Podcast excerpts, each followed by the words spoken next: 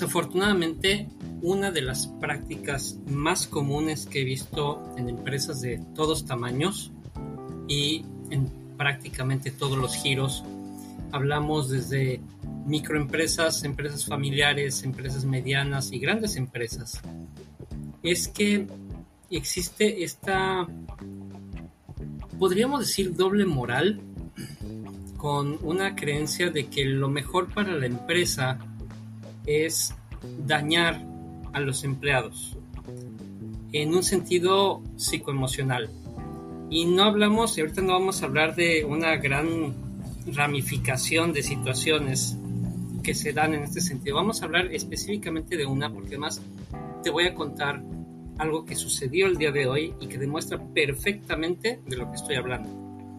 Y es, vamos a hablar de presionar al empleado para que renuncie. ¿Cuál es el sentido de esto? Es una práctica demasiado común, demasiado arraigada en las empresas que ya sea por cuestiones personales de algún jefe, de algún directivo, del dueño del negocio, por alguna razón ya no está a gusto con el empleado o la empleada, eh, o simplemente está tomando malas decisiones y necesita pues liberar un poco los gastos y no encuentra una forma de, hacerlo.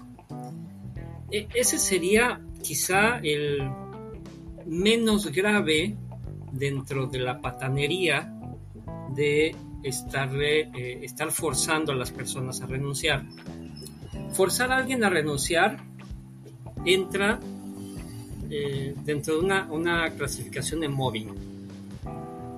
¿Cómo se hace? De muchas maneras. De hecho, son muy creativos esta bola de patanes y de imbéciles. Son muy creativos y perdón por las malas palabras, pero es que es increíble que la gente tenga el estómago para fastidiar a alguien más en el trabajo para que se vaya. Es verdaderamente increíble y para mí es muy molesto. Es muy molesto porque lo he visto y porque lo he vivido. Entonces, estarle buscando que si te voy a hacer una evaluación de desempeño, benditas evaluaciones de desempeño, que para eso sirven, y por favor, recursos humanos, no me empiecen a discutir lo contrario porque eso es lo que pasa en empresas donde se hace esto, empresas medianas y grandes. Haces una evaluación de desempeño y si tú ya no quieres que esa persona esté trabajando, utilizas la evaluación de desempeño para solicitarle que haga ciertas actividades que tú sabes que no va a cumplir. Y entonces lo utilizas para despedirlo sin pagarle una liquidación y no nos vengamos, por favor. No empecemos con cursilerías de que son formatos y son procesos y son cosas muy buenas. Es mobbing. Estás utilizando un proceso, un procedimiento que debería ser eh, con otro objetivo para fastidiar a alguien más. Ahora, ese es uno. Otro es simplemente ser groseros con una persona en específico tanto de manera individual como en grupo. Sigue siendo mobbing. Y el mobbing, entendámoslo bien, entendámoslo de, de una vez, es bullying escolar transmitido a las empresas, pero de una manera más sutil a veces y otras muy directa, pero sin consecuencias. En la empresa no va a estar el, director, no va a estar el maestro, la maestra que te va a llamar la atención, te va a regañar y le va a hablar a tus papás porque está haciendo bullying a tus compañeros. En la empresa puede salir impune con estas jaladas. Puedes no darle eh, trabajo a una persona, eso es algo que a mí me sucedió directamente. No recibir las actividades del día para poder desarrollar mi trabajo durante dos o tres semanas seguidas. Muchos dirán, bueno, qué padre, te están pagando por no hacer nada. Realmente las, la situación psicológica es lo, es lo que afecta. O sea, no es como llegar a una buena... Yo no soy, por lo menos yo, me imagino que tú que me estás escuchando tampoco, No soy de las personas que les gusta llegar a sentarse a calentar el asiento sin hacer nada y cobrar en la quincena. Entonces hay varias formas en las que esto se, se puede hacer. Yo no puedo entender que sigan existiendo personas, empresarios y jefes que crean, que crean que presionar a alguien para que renuncie es una buena idea. ¿Por qué lo hacen? Como lo dije hace un momento, porque esto es personal, ya no les cae bien, ya no les funciona para la empresa, pero en el fondo, en el fondo, todos sabemos que es por ahorrarse dinero. Porque esta bola de gente que no sabe liderar, que no sabe emprender, que no sabe de negocios porque no sabe acerca de la gente, cree que sale ganando porque se ahorra unos pesos al lograr que el empleado renuncie después de haberlo estado presionando o molestando. Entonces no le voy a pagar una liquidación despidiéndolo. ¿Qué le voy a estar pagando? Pues no, si, si me cae gordo, no me gusta cómo trabaja, ya no puedo seguirlos manteniendo, no voy a pagar una liquidación. Tomo malas decisiones como jefe, como líder, como eh, dueño de negocio, tomo malas decisiones y en lugar de hacerme responsable de esas malas decisiones, se las transmito a los empleados a manera de no pagarles lo que les corresponde.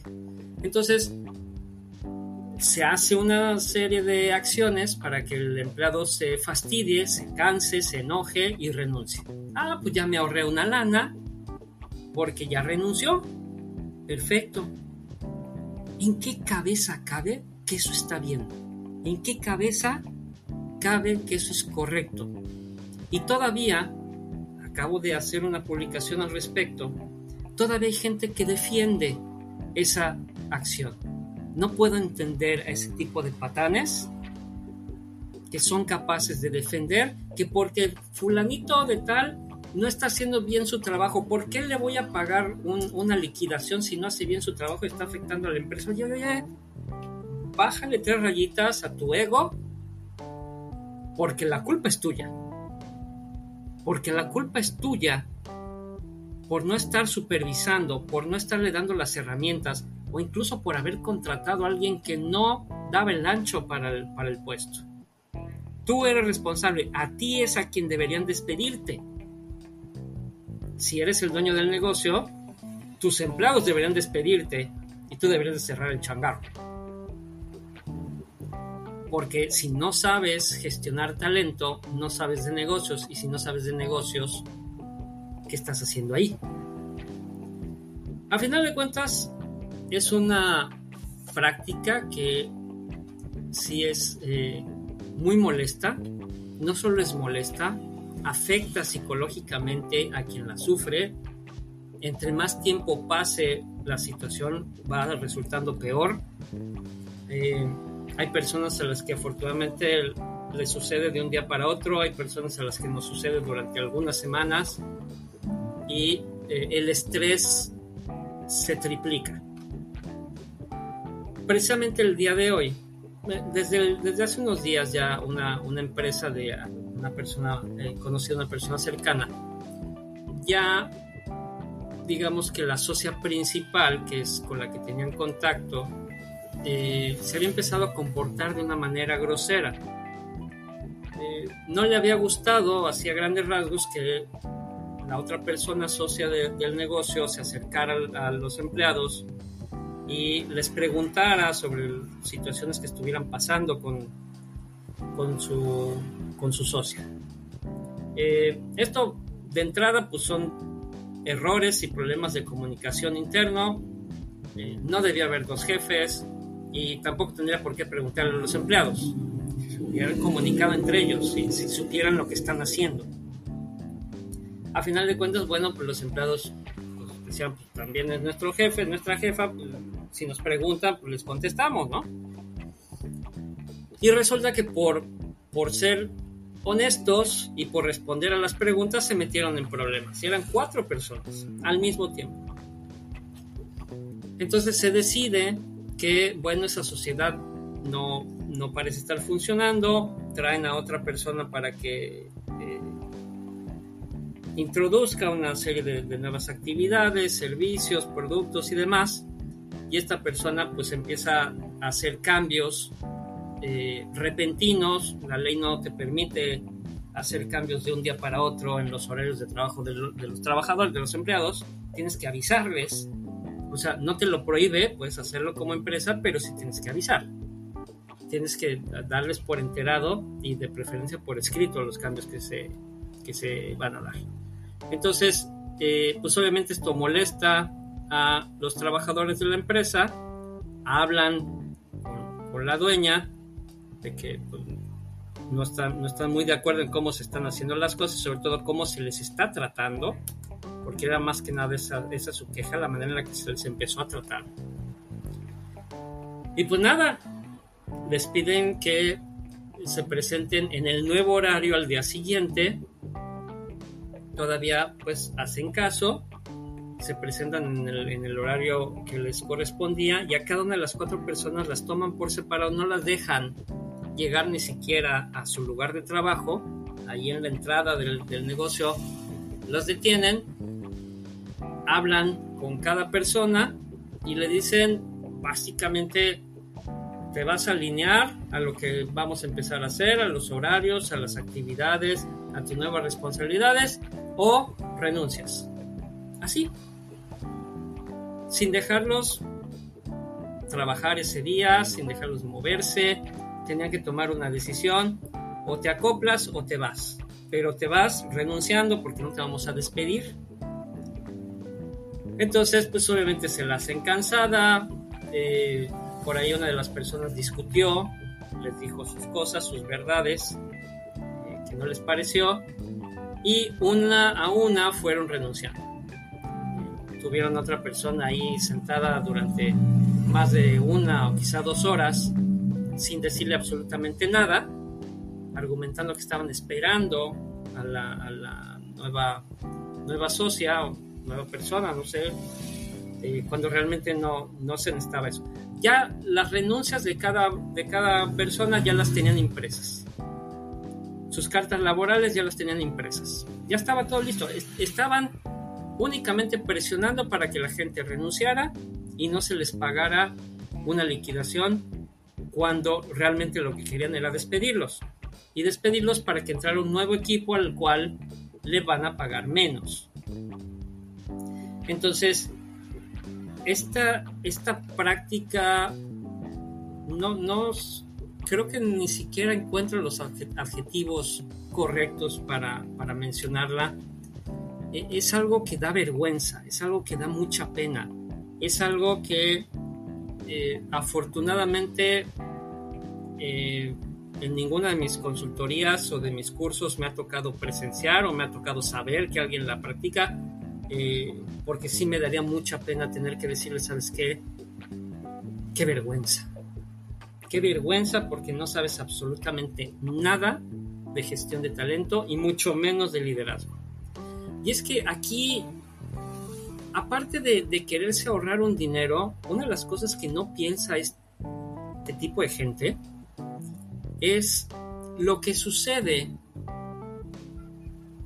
en la mente, no solamente de la gente que se va, que obviamente van a hablar pestes, y a lo mejor eran buenos empleados, y quizá no recibieron las herramientas adecuadas, no recibieron la capacitación, no recibieron el apoyo.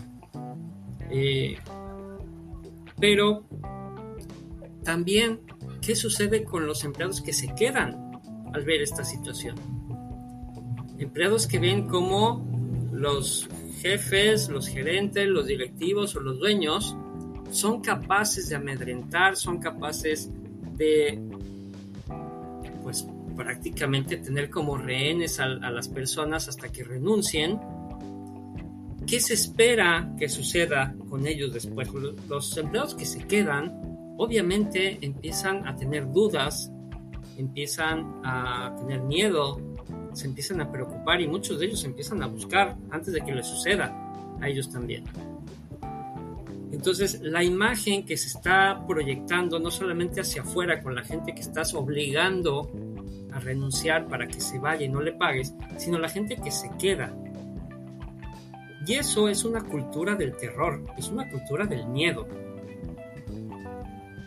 Y si tú, dentro de, de tu idiosincrasia o tu mentalidad, está el que ese tipo de acciones son correctas, en que el dirigir con base en el miedo es lo adecuado porque crees que la gente no se mueve si no es así, déjame decirte que estás completamente equivocado o equivocada.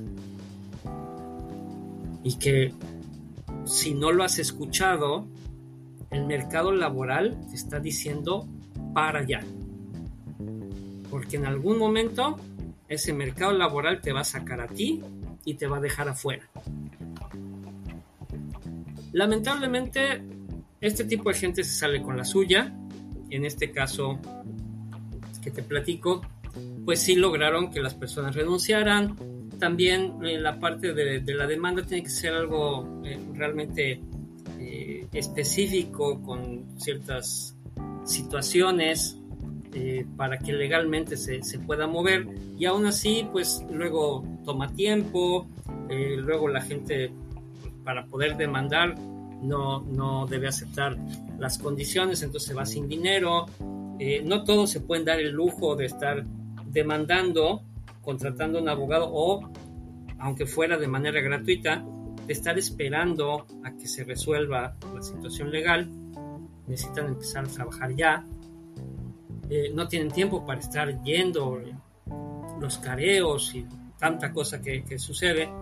Entonces, pues simplemente terminan por renunciar, conformarse con, con lo que les dieron. Eh, afortunadamente, por lo menos estas personas sí les dieron el finiquito completo. Hay algunos otros patanes e, e imbéciles que incluso se hacen los locos con los pagos y eh, o se les dicen te vamos a pagar en tal fecha y así los traen.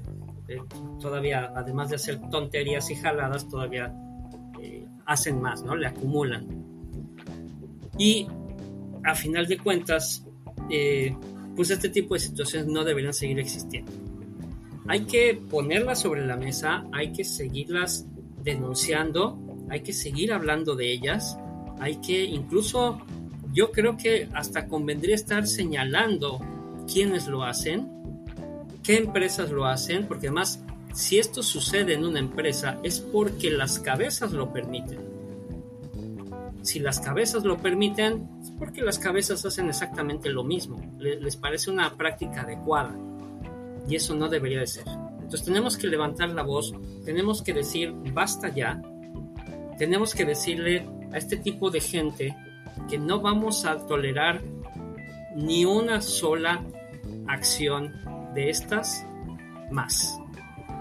Y que le empiezan a parar a su carro o van a terminar ellos fuera de las empresas. Porque en algún momento se van a topar con pared, en algún momento su talón de Aquiles y van a llegar a una empresa donde muy eh, sácale punta, se les va a ocurrir querer correr a alguien y se van a topar con un líder que les va a decir, Nanay, ni, ni te atrevas a pensarlo porque si no el que se va de patitas para la calle eres tú.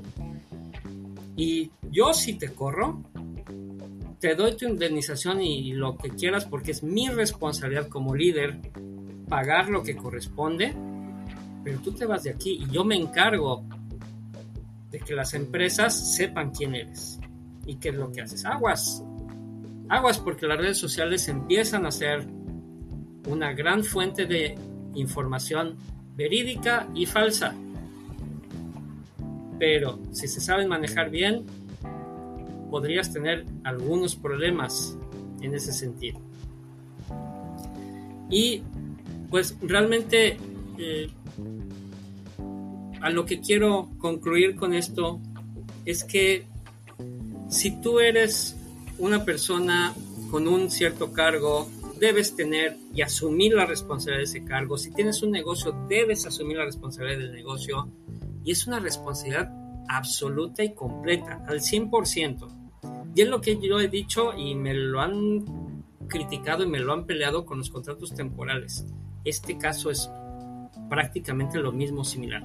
tienes que hacerte responsable desde el primer día de cada uno de los empleados que entran a la empresa, de cada uno de los empleados que entran a tu departamento. Tienes que hacerte responsable al 100%, al 100%. No entregar contratitos temporales. Nos vamos a comprometer, nos comprometemos, va. No funcionó, bueno, ni modo. Así son los negocios, así son los trabajos. No, no funcionamos, no tuvimos la misma idea, no vamos sobre el mismo rumbo entonces, cada quien nos separamos, toma, yo como, como empresario, como dueño del negocio, eh, yo tengo responsabilidad sobre ti. Mi responsabilidad es que no funcionó, toma, tu liquidación. Yo como, como responsable del negocio tengo que ver cómo le hago. Me equivoqué, tengo que aceptar ese error, aceptar esa equivocación. Como gerente o como jefe igual, si, yo tuve que ver en tu contratación y no funcionó, bueno, tengo que hacerme responsable de que tomé una decisión y no funcionó esa decisión. Y eso es normal. Basta de pensar que no debemos equivocarnos. Y basta de castigar a quien no tiene la culpa de nuestro error, o de nuestra equivocación, o de nuestra decisión. Entonces, hacerse responsable y entregar lo que corresponde, porque además otra de las cosas que no piensa este, este, tipo de gente, que yo sé que ninguno de los que me escucha son así, pero vamos a hacérselo saber a los que sí son. Lo que no entienden es que le están quitando el trabajo, le están quitando el ingreso a una persona que quizá es el sostén de su casa quizá necesite el trabajo porque tiene un familiar enfermo, porque tiene alguna situación de salud. Quizá es un, eh, aparte de ese trabajo que además no le pagan bien, tiene otro trabajo, tiene otras actividades donde complementa su sueldo. Entonces perder este pues le representa una baja en ingresos importante. A lo mejor eh, aporta para, para los gastos de la casa. Entonces, siempre, yo soy de la idea que siempre hay que pensar, ok, si ya no se puede hacer más, si ya no se puede continuar con esto, por lo menos hacer lo correcto y por lo menos pensar en que esta persona va a perder su trabajo, va a tener que buscar otro y que su ingreso se va a ver mermado. Y yo soy responsable de eso quizá me van a decir, es que esa persona si trabaja mal es responsable de, haber trabajado mal. No, es que la mentalidad es a la inversa.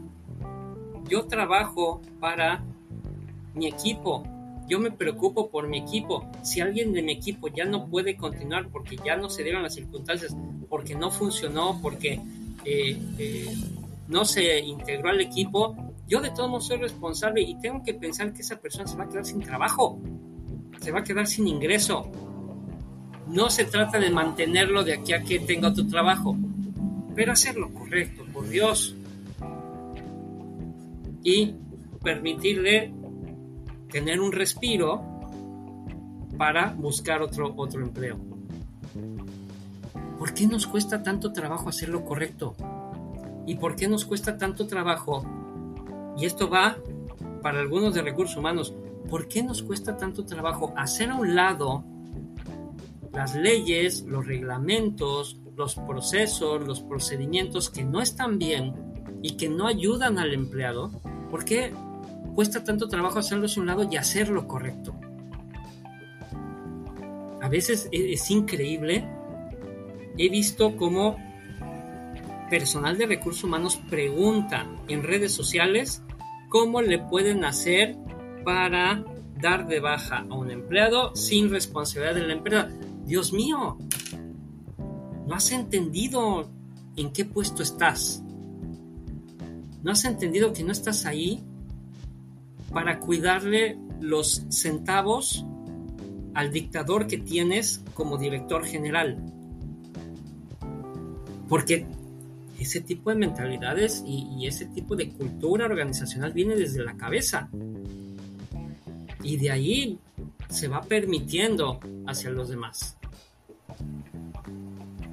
Entonces, finalmente, hacer lo correcto es lo más importante. Cumplir con la ley es lo mínimo necesario, pero no siempre lo legal es lo correcto. Así que hay que echarle mucho ojo a eso. No hay que permitir el mobbing, no hay que permitir este tipo de prácticas tan, tan, no sé, como de otra época, de otro siglo, y no del pasado, sino de mucho antes, donde había tiranías, y, seguimos viendo esclavitud eh, maquillada en las empresas, seguimos viendo tiranía, dictaduras dentro de las empresas, disfrazadas de otra cosa. Y forzar a un empleado a que renuncie con tal de no pagarle lo que debería de ser por ley, por lo mínimo por ley, es no hacer lo correcto.